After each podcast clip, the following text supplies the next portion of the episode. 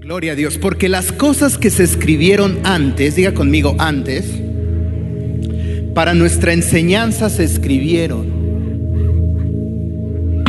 Pablo le está dando a la iglesia en Roma la clave del éxito en los caminos del Señor. Porque las cosas que se escribieron antes para nuestra enseñanza se escribieron a fin de que por medio de la paciencia, digo conmigo paciencia, dele un codazo al que está a su lado ahí, si es su esposo, su esposa, dígale, sé paciente. Sé paciente. Paciencia y consolación de las escrituras tengamos esperanza. Mire, hermanos, ni American Express da esperanza. El único que la promete es el Señor. Pero hay algo que tú y yo tenemos que hacer. ¿Sabe lo que tenemos que hacer? Ir a las escrituras. ¿De qué está hablando el apóstol Pablo? El apóstol Pablo está hablando del Antiguo Testamento. Porque era lo que estaba escrito hasta, esas fechas. No había otra cosa escrita. El Nuevo Testamento se estaba escribiendo. El apóstol Pablo lo que quería dejar en los corazones de la iglesia en Roma era, si ustedes van a la escritura, ahí van a poder encontrar aquello que les va a poder hacer entender el proceso por el cual están atravesando. Y tú y yo estamos atravesando por un proceso. Un proceso para unos muy difícil. Para otros se les ha puesto como color de hormiga. Mucha gente dice, ya no veo lo duro, sino lo tupido. Y la cosa está que en lugar de poder salir adelante, levantarnos, nos estancamos. Mi quinto libro se llama Estancados. Porque hay áreas en nuestra vida, hermana, que créalo, estamos estancados. Porque cuando estamos en, en momentos de presión, todavía se nos salen unas malas palabras. Hijo de... Bueno, les voy a decir. Pero todavía se nos sale. Mucha gente todavía cuando está presionada, ¿verdad? Y no tiene recursos, ¿qué es lo que hace? Hace trampas o tranzas. Se le olvida. Porque viene, regresa al viejo hombre. ¿Y qué es lo que sucede? Al no identificar el proceso, nos confundimos. Y cuando nos confundimos, nos desesperamos, gritamos. Nuestro carácter vuelve a ser el mismo, violentos. El Señor quiere, queridos hermanos, que nosotros podamos entender algo muy importante. Que tú y yo a través del conocimiento de las escrituras podamos identificar el proceso por el cual estamos pasando. Porque a todos nos ha ido mal, a unos peor que otros. Mire, la enfermedad ha tocado nuestras puertas. Mucha gente ha partido. Mucha gente está sufriendo. A mucha gente le quitaron el trabajo. A mucha gente se le ha complicado mucho salir adelante, esforzarse. Pero ¿qué es lo que sucede, queridos hermanos? El problema está en que en que la actitud que tú y yo tenemos que tener ante el proceso ha fallado un poco. Porque necesitamos tener paciencia, necesitamos consolación del cielo, pero ¿sabes algo? No conocemos la palabra de Dios. Me encanta que este año se está leyendo los salmos. Me encanta. Porque mucha gente necesita saber cómo clamar en momentos de angustia. La mayor parte de los salmos, ¿sabe algo? David estaba enfrentándose a cosas sumamente difíciles. Peleas, guerras. Y ahí es donde él abre su corazón, abre su boca no dice la palabra que cantara bien, porque los salmos son cantos. La palabra dice que él cantaba, pero no sabemos cómo. Tal vez cantaba como yo, re feo. Tal vez cantaba como los chicos de la alabanza que cantan precioso. El problema no es cómo cantamos, el problema es que si tú cantas como la chimoltrufia, dices, mejor no canto. Si es para el Señor. Te pierdes de poder tocar el corazón de Dios a través de tu adoración espontánea. ¿O quieres que un ambiente se forme? No, querido hermano. ¿O quieres llegar a un espacio? No, querido hermano. Hasta haciendo ejercicio se puede adorar al Señor. Vas al gimnasio,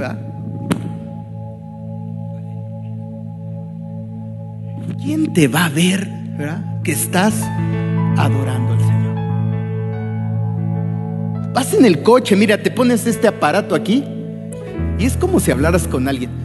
El Señor anda por ahí. Háblale al Señor. Cuéntale cómo te sientes. Dile en qué proceso has identificado que estás. Y seguramente tu vida y mi vida cambiará. Porque el Señor prometió estar con nosotros todos los días. Hasta el fin del mundo. Cuando tú y yo identificamos nuestro proceso, podemos entender algo muy importante. El Señor tiene intenciones buenas con nosotros. Él no te va a hacer el mal. Él te va a perdonar. El problema es de que lo culpamos a Él de lo que nos está pasando y le decimos que nos está castigando y no es así. Lo que estamos viviendo es la consecuencia muchas veces de nuestro pecado, de nuestras malas decisiones, de no hacer bien las cosas. Detenemos la bendición de Dios en nuestras vidas.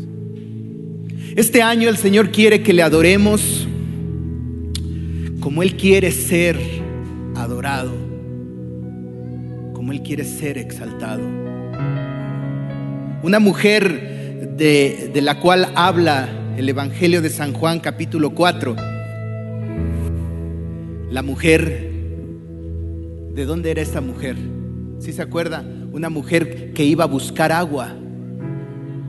¿La mujer qué? Samaritana. El Señor le dice, es que Dios está buscando adoradores.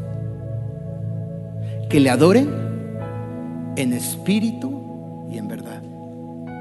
Tú y yo, querido hermano, tenemos que adorar a Dios. Cuando dejas de decir mentiras, adoras a Dios. Cuando dejas de hacer trampas para avanzar, adoras a Dios. Cuando las cosas las haces de corazón, adoras a Dios.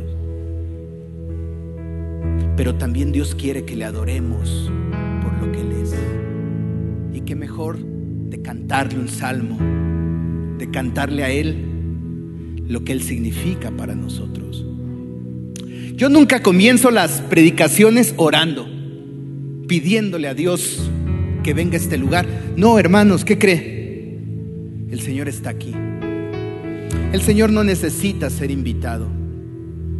Porque el Señor antes que usted y yo llegáramos, Él, Él llegó aquí. Y está aquí, queridos hermanos, para que lo podamos ver con nuestros ojos espirituales y de esa manera identificar lo que Él quiere hacer. ¿Qué quiere hacer el Señor en tu vida? Grandes cosas pero tú tienes que estar dispuesto. Porque las cosas que se escribieron antes, para nuestra enseñanza se escribieron, a fin de que por medio de la paciencia y de la consolación de las escrituras, tengamos esperanza. El Señor quiere tocar tu corazón. ¿Sabes? El Espíritu Santo es el único que lo puede hacer. El Señor te quiere convencer. Pero es el Espíritu Santo el único que lo puede hacer. ¿eh? Yo no. A mí nada más se me impuso carga como a Pablo. Y esta es de anunciar el Evangelio, pero no de convencer a nadie. Tú y yo tenemos una obligación, ir a las escrituras y dejar convencernos por el Señor, aceptando aquellas cosas que no hemos estado haciendo correctamente. ¿Cuántos están pasando por un proceso? Levante su mano. Está pasando por un proceso, gloria a Dios. El Señor quiere traer bendición en medio de ese proceso. Y que nuestra actitud, que nuestra actitud sea la correcta. Porque es ahí donde el Señor, créalo querido hermano, va a ser grandes, grandes cosas. Es ahí, ahí. Hay un pasaje en Juan capítulo 11 un acontecimiento que sucedió, yo creo que ustedes saben lo que habla Juan capítulo 11, le voy a hablar un poquito de Juan 11, el personaje principal Lázaro, ¿se acuerda de Lázaro? Lázaro, el amigo de Jesús. ¿Cuántos tienen amigos? ¿Sí tienen amigos? ¿En serio? ¿Tienen amigos? Gloria a Dios, yo también tengo muchos amigos. En Juan capítulo 11 habla la palabra sobre Lázaro. Un día Lázaro cayó en enfermedad. Y las hermanas de Lázaro, Marta y María, fueron a decirle a Jesús. Bueno, mandaron a decirle a Jesús, tu amigo está enfermo. Y a mí me apasiona la contestación que Jesucristo le da a los discípulos que estaban ahí alrededor de él. Y les dice, versículo versículo número 4. Oyéndolo Jesús dijo, esta enfermedad no es para muerte, sino para la gloria de Dios, para que el Hijo de Dios sea glorificado por ella. Mire la actitud de Jesucristo en medio de un proceso. Su amigo estaba enfermo. Y Jesucristo tiene una actitud de fe. Dice, ese, esa enfermedad será para glorificar a Dios. Jesucristo lo que quiere y lo que anhela es que tú y yo podamos tener esa radical forma de pensar, de entender que lo que está sucediendo es parte del plan de Dios. Aunque sea difícil de creer, no, de entender. Jesús le dice ahí a sus discípulos en el versículo, en el capítulo 11, versículo 10, pero el que anda de noche tropieza porque no hay luz en él.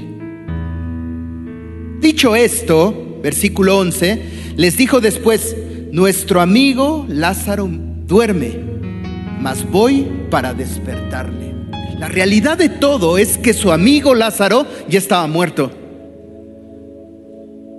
Pero él lo que quería dejar en el corazón de sus discípulos, de sus seguidores, era que pudiesen entender los procesos de Dios en la vida de cada una de las personas.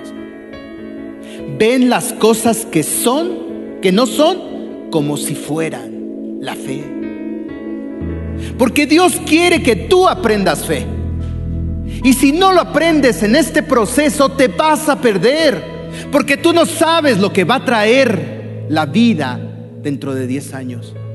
Si te pierdes el proceso, te pierdes de ver la mano de Dios por el resto de tu vida. Jesús le dijo, no, Él está dormido y yo voy a ir a despertarlo. Cuando camina rumbo a ese lugar, lo espera Marta.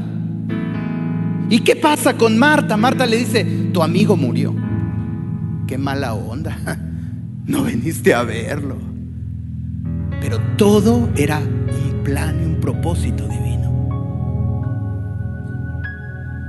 Cuando llega Jesús a ese lugar, dice la palabra ahí en el versículo 35 que Jesús lloró. ¿Y sabe lo que dijeron los que estaban a su alrededor? En verdad Jesús amaba a su amigo porque lo vieron llorar. Mucha gente en los procesos de Dios no llora porque tiene un concepto de la, de la fe completamente equivocado. Mira, hay veces que yo no sé, pero yo me gusta llorar. Cuando quiera llorar, invíteme. Yo le entro. Decían que a principios del siglo pasado, a los ricos se les prohibía llorar frente a la gente. Entonces los ricos no lloraban, pero ellos querían que lloraran por su pariente que se murió, ¿verdad? Entonces contrataban a lloronas. Ay, yo digo, ay Dios mío, que vuelvan esos tiempos. Yo me apunto. Porque yo lloro. Yo no necesito picarme el ojo, hermano. A mí me cuentan algo, y estoy llorando. ¿Qué pasará si me da esta pena? Quiero llorar, prendo la televisión y veo los renglones torcidos de Dios. Una película, pastor, viejita, y lloro. Un rincón cerca del cielo, el drama a su mayor expresión. Jesucristo lloró porque era su amigo quien estaba muerto. ¿Qué le estoy diciendo con eso? Cuando tenga que llorar, llore. Que no le importe lo que le diga la gente. Usted llore. Que le digan que no tienes fe. Usted llore. Usted llore. Porque mucha gente retiene líquidos, ¿verdad? Ni siquiera llorando lo saca. Quiere, hermanos, que en el proceso tú y yo tengamos bendición. Pero ¿por qué te hablo de todo esto? ¿Sabes por qué? Porque Lázaro estaba en una cueva, en un sepulcro. Lázaro estaba en una piedra vendado, sin poderse mover. No había luz, había frío. No había esperanza, no había absolutamente nada. Y te digo esto porque mucha gente que no acepta el proceso de Dios es como si estuviera en una cueva, en una tumba, como Lázaro. En un lugar donde no hay esperanza, en un lugar donde no hay oportunidades, en un lugar donde pensamos, a Dios se le acabaron las intenciones para conmigo, los planes. Queremos abandonar todo, dejarlo todo. Esposos dejando a la esposa, creyendo que la esposa es el problema. Esposas abandonando a sus hijos, creyendo que esos son el problema. Abandonando el trabajo, creyendo que ese trabajo no es para ti. Pero el problema no es eso. El problema soy yo. Cuando nos veamos que tú y yo somos partícipes de nuestro proceso, las cosas cambiarán. El Señor quiere que tú y yo le adoremos, le exaltemos, pero ¿sabes algo? En una tumba no se puede hacer. En una cueva no se puede alabar a Dios. Y Dios quiere sacarte de esa cueva donde te has detenido. De esa cueva donde solamente hay puro sufrimiento para que tú puedas ver a Dios en todas las cosas. Hay un canto que yo creo lo creó alguien que estaba pasando por por momentos difíciles.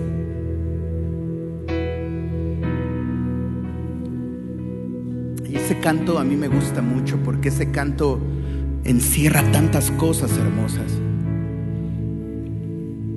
tantas cosas que nos ayudan a poder entender por lo que estamos pasando. Y no importa dónde estemos, lo importante es que sepamos que el Señor está en ese lugar. Se ha oído ese canto, aquí estás, debemos mover, te adoraré te adoraré. Si lo he escuchado? No lo canta. Sí se lo. Sí lo canta. Se atreve. Aquí estás. Debemos mover. Te adoraré. Te adoraré. Aquí estás obrando en mí. Aquí estás obrando en mí. Adoraré. Te adoraré. Milagroso. Milagroso. Abres camino, cumples promesas, luz en tinieblas, mi Dios. Así eres tú. Qué bonito canta. Milagroso, abres camino, luz en tinieblas, mi Dios, así eres tú. Aquí estás. Aquí estás, tocando mi corazón. Te adoraré, te adoraré. Aquí estás, aquí estás, sanando, sanando mi corazón. Adoraré, te adoraré, milagroso. Milagroso, luz en tinieblas. Así es. Está fuera de una cueva, cántele al Señor. Dígale.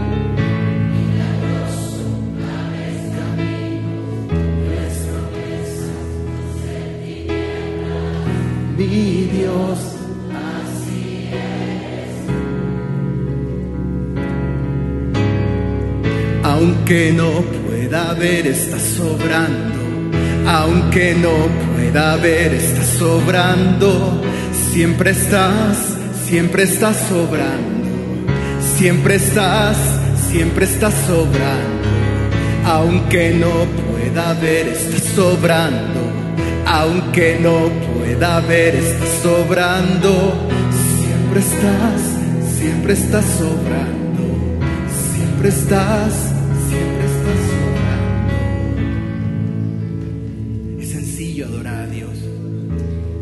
persona con necesidad de Dios necesita adorarlo. No importa el que diga lo que diga el de al lado, el de atrás. No importa lo que diga la gente que me está escuchando, mi canto es para Dios. Porque mi necesidad es tan grande que necesito urgentemente tocar el corazón de Dios. Dios necesita verdaderos adoradores. Y los adoradores no solamente le cantan a Dios, sino que también viven una vida de adoración y de entrega total a Él. Y sabe algo, cuando no vemos que Dios no está haciendo algo o creemos que Dios no está haciendo algo, estamos equivocados. Siempre estás, siempre estás sobrando, aunque no pueda ver, estás sobrando. Aunque no pueda ver, estás sobrando. Siempre estás, siempre estás sobrando. Siempre estás, siempre estás sobrando. Milagroso, abres camino, cumples promesas, luz en tinieblas. Así es. Milagroso, abres caminos, cumples promesas, luz en tinieblas, mi Dios, así eres. Este año, queridos hermanos, es el año de la adoración. Y qué mejor de poder estar leyendo la palabra y entendiendo cómo David a través de los salmos adoraba a Dios en cualquier circunstancia. Pero tú cuando vas a la palabra y cuando tú te encuentras en situaciones difíciles, cuando te encuentras en situaciones que no sabes cómo actuar, tú y yo tenemos que pedirle al Señor, Dios, muéstrame cuál es el proceso por el que estoy pasando. En ese momento créelo que Dios nos enseñará y nos dirá qué es lo que está pasando. ¿Por qué no nos salen las cosas? ¿Por qué batallamos? Ahí es donde el Señor va a decir, mira, tu actitud tiene que cambiar. ¿Sabe por qué? Porque hasta el pecado nos hace torpes. El pecado lo que quiere es que no nos salgan bien las cosas. Mientras Dios lo que quiere es manifestarte a tu vida, que tú le conozcas y que en todo lugar donde tú te encuentres pueda ser un canal de adoración y de exaltación a Dios, completamente diferente. Alguien que pueda ser portador de la gloria de Dios. Vamos a descubrir en la palabra Juan capítulo 5, versículo 1 al 8. Vamos a descubrir cómo un hombre que estaba pasando por situaciones difíciles, se fue a su zona de confort, donde decía, no me molesten, aquí quiero recibir mi milagro. Y créelo, si tú estás ahí sentado siempre, difícilmente,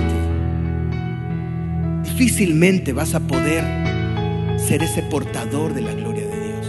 ¿Por qué? Porque Dios quiere que nos movamos, que hagamos algo. Porque cuando tú y yo lo hacemos, estamos poniendo acción a nuestra fe, patitas a nuestra fe. ¿Para qué? Para que la gente vea que lo que yo estoy haciendo lo estoy haciendo porque creo en el Señor y creo en su palabra. Ahí es donde entendemos, hermano, que esas cosas, esas cosas que están escritas en la palabra tienen un propósito. Juan capítulo 5, versículo número 2, dentro de la ciudad, cerca de la puerta de las ovejas, se encontraba el estanque de Bethesda, que tenía cinco pórticos cubiertos, una multitud de enfermos, ponga mucha atención ahí, una multitud de enfermos, Ciegos, cojos y paralíticos estaban tendidos en el pórtico. Uno de ellos era un hombre que hacía 38 años que estaba enfermo. Cuando Jesús lo vio y supo que hacía tanto que padecía la enfermedad, le preguntó, ¿te gustaría recuperar tu salud?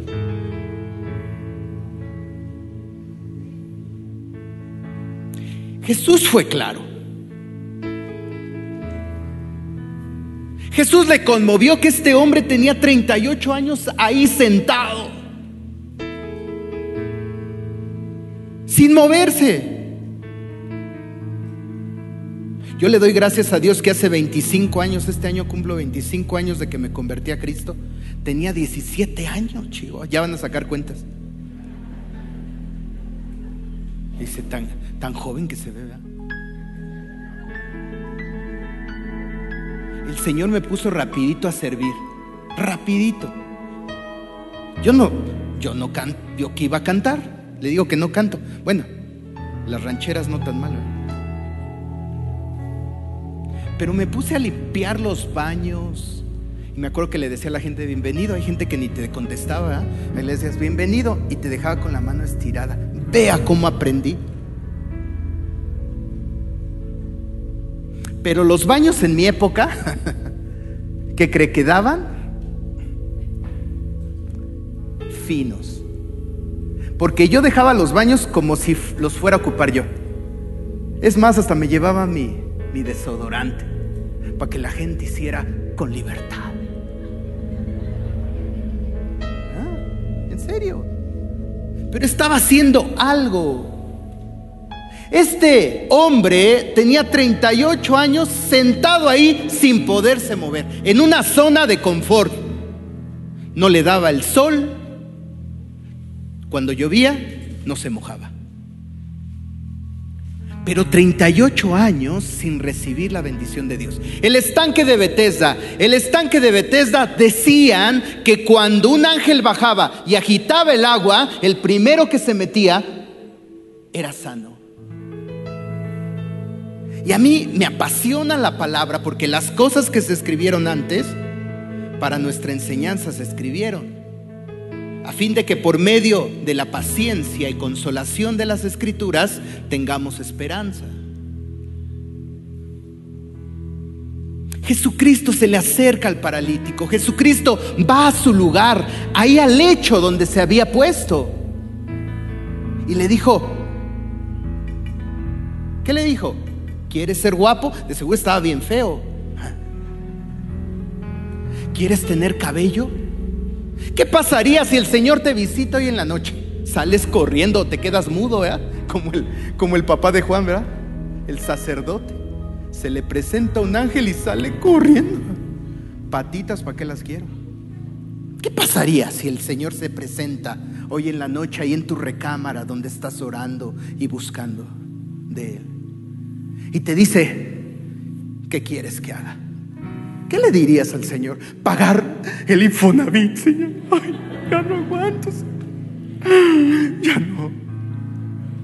El Electra Pago chiquitos, deudas interminables. Ya pagué cuatro veces la televisión de 74 pulgadas.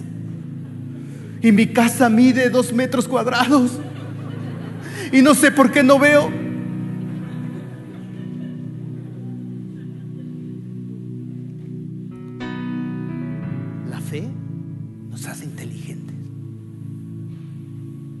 Este hombre paralítico postrado ahí Mire lo que le contesta a Jesús. ¿Quieres ser sano? Le preguntó. ¿Te gustaría recuperar tu salud? Y el paralítico le respondió, es que no puedo, Señor, porque no tengo a nadie que me meta al estanque cuando el agua se agita. Siempre alguien llega antes que yo. Este hombre buscó a quién culpar. De los 38 años en los cuales no recibía su bendición. Y no sé a quién estás culpando tú. Al sistema, al presidente, a los chinos. No sé a quién estás culpando tú. Al pastor que te hirió cuando te convertiste, a tu abuelita Pachita que te quemaba cuando era chiquito no sé a quién estás culpando. Pero hoy es tiempo de que tú y yo salgamos de esa cueva donde nos hemos metido como este paralítico se metió, buscando culpables, alguien al cual señalar y culpar de que nosotros no hayamos recibido nuestra bendición. Vivimos en una generación de cristal ya todo nos molesta, todo lo estamos juzgando. Tal vez ahí hay uno que dice, yo lo hago mejor que ese cuatro ojos. Pues muévete, porque necesitamos buenos predicadores. Ah, pero solamente el Señor nos pide algo, que nuestra conducta, ¿verdad?, responde lo que decimos. Porque luego hay muchos que hablan de Jesús se voltean y la cola del diablo, ¿eh? Puro Satanás. Dios quiere que tú y yo identifiquemos nuestro proceso. El pecado nos hace torpes, porque este cojo, este paralítico, hubiera, ¿verdad? Se hubiera ido a la orilla del estanque y cuando se mueve el agua se avienta y es el primero. Pero como no se quieren mover, ah, quiere la bendición de Dios. ¿Qué está haciendo para Dios? El Señor te dice, a ver, ¿dónde está tu fe? Enséñame tus obras. Obras sin fe no valen, pero una fe sin obras, cuídese. Porque Dios quiere que tú y yo estemos en constante movimiento. No de iglesia en iglesia, no, en constante movimiento buscando dónde servir al Señor. Porque cuando servimos a Dios, también lo estamos alabando. Mateo capítulo, vamos a ver otro proceso. Mateo capítulo 15, versículo 21 al 28. Cuando lo tenga, por favor, dígame, ya lo tengo.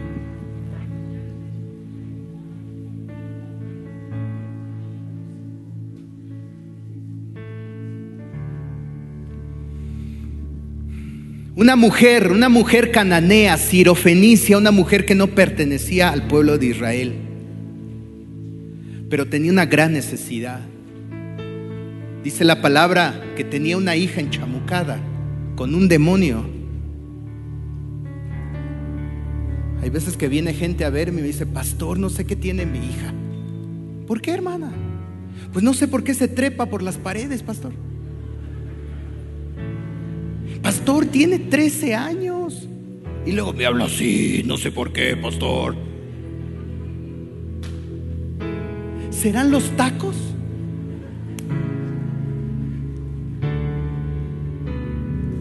¿Sabe algo? La ausencia de las escrituras.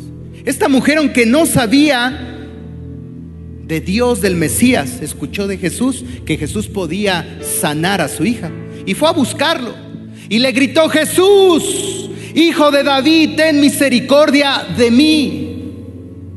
Mi hija es gravemente atormentada, atormentada por un demonio. Versículo 23, pero Jesús no le respondió palabra. Entonces acercándose sus discípulos, le rogaron, diciendo, despídela, pues da voces tras de nosotros. Respondiendo dijo, no soy enviado sino a las ovejas perdidas de la casa de Israel. Mire, querido hermano, la necesidad nos hace hacer cosas locas. No sé si usted las ha hecho, pero yo sí. Yo sí. Mire, no me puedo pintar el pelo, pero si teniera que pintarme el pelo, yo me lo pinto de verde. Porque yo hago lo que sea. Esta mujer tenía una gran necesidad y esta mujer hizo lo que sea. Se atrevió a ir con Jesús y gritarle a Jesús. Pero lo más asombroso de esto es que Jesús no le prestó atención. Tal vez así te has sentido en algunas veces que Jesús no te presta atención. Pero ¿sabes algo? Él quiere hacer algo en tu vida lo que quieres glorificarse en tu vida. ¿Qué es lo que sucede? Sus discípulos le dijeron, maestro, esta loca está gritando. Ha de ser ahí del Aragón. Córrela, Señor. Y el Señor solamente les dijo a ellos, no a la mujer, yo solo he sido enviado a las ovejas perdidas de la casa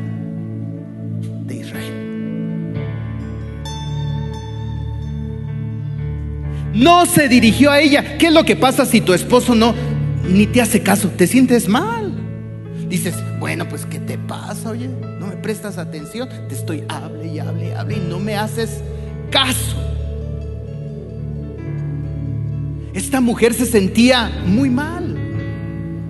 Pero tú apenas no te saluda el hermano y ya te quieres ir de la iglesia. Ay, no tocaron ese corito que tanto me gusta, no, no ya me voy. Aquí son muy modernos. Mientras Dios lo que quiere es sacar lo mejor de tu vida y de mi vida. Siguiente versículo, dice ahí la palabra en Mateo capítulo 15, versículo 25. Entonces ella vino y se postró ante él diciendo, Señor, socórreme. O sea, se estaba desesperada. Versículo 26. Respondiendo él dijo, no está bien tomar el pan de los hijos y echarlo a los perrillos. A mí me encanta, me encanta ver a mi Jesús así. Porque todos dicen, ay, es que Dios es amor. Aleluya, amor y paz. Dios es amor.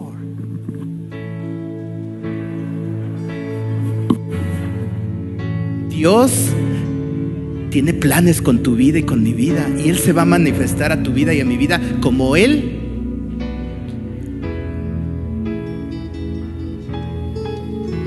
Esta mujer, ¿qué pasó con ella?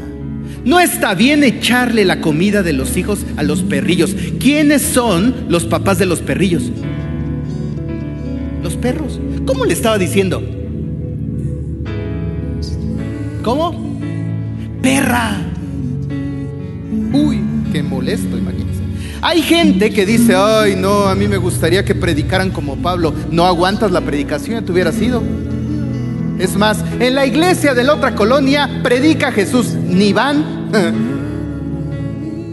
Porque quieren que les digan la verdad, ¿para qué? ¿Para qué? Si hay gente que no la quiere hacer. ¿Por qué? Porque no ha aprendido a adorar a Dios en medio de situaciones difíciles. Dios quiere que tú y yo le adoremos. ¿Qué hizo esta mujer? Se fue, corrió, chusma, chusma. No, esta mujer aguantó. Pues soy del Aragón, Chihuahua. Tengo que aguantar. Y le respondió a Jesús esta mujer, sí, está bien, soy perra. Pero también, ¿qué? ¿Qué le dijo? Pero también dice ahí, los perrillos comen de las migajas que caen de la mesa de sus amos. Queridos hermanos, Cuando tú y yo no identificamos nuestro proceso, nos metemos una cueva. Cuando estamos en una cueva, no podemos adorar a Dios. Y Dios quiere que tú y yo le adoremos. En lugar que los problemas nos lleven a exaltar a Dios, los problemas nos desaniman, entristecen, nos amargan y nos frustran. O ya no queremos ir. Porque vemos que a Dios se le acabaron las intenciones con nosotros.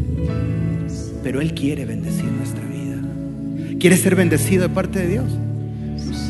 Pues ya relájate. Olvídate del que está a tu lado. ¿Cantas feo? Está bien, yo también. Pero la alabanza que tú y yo le cantamos, no le cantamos a un hombre, se la cantamos a Dios. Ponte de pie en esta, en esta tarde y levanta tus manos. ¿De dónde? ¿De dónde vendrá nuestro socorro? Nuestro socorro viene del Señor. Cierra tus ojos porque estoy seguro que, al igual que yo, tú estás pasando por momentos difíciles. Pero en los momentos difíciles tú y yo tenemos que alabar a Dios, adorarlo. Porque es la forma correcta de tocar el corazón de Dios. Se fue un familiar, perdiste el trabajo, estás enfermo, no sé lo que esté pasando, pero tú y yo tenemos que entender algo, que en medio de la situación difícil, ahí está el Señor. Dile al Señor, quiero ser libre, Dios. Quiero salir de ese de esa cueva para poder ser ese hombre que te adora en espíritu y en estar aquí delante de ti, te adoraré. Postrado ante ti, mi corazón te adora, siempre quiero estar para adorar y contemplar tu santidad. Te adoro a ti, Señor. Te adoro a ti y al estar aquí delante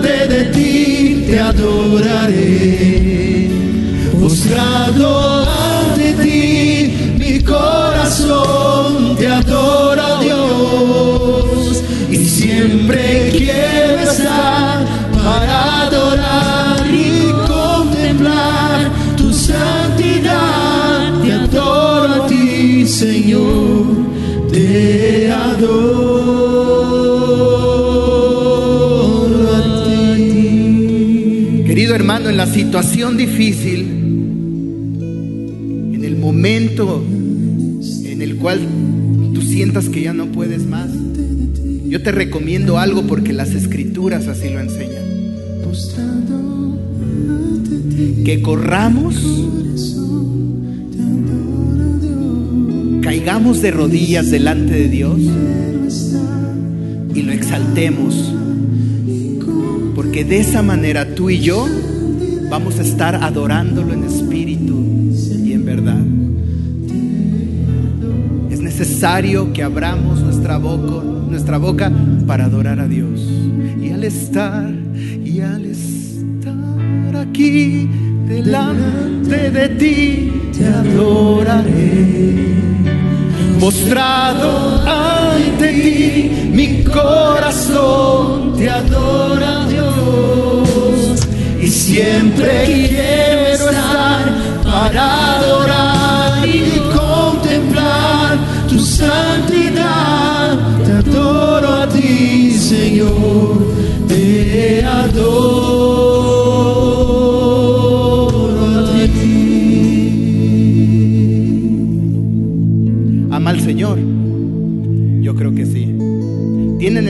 De Él? Yo creo que sí. Por eso es necesario que usted y yo le alabemos. Dele un aplauso en alabanza y en adoración al Señor, porque Él es digno. Amén.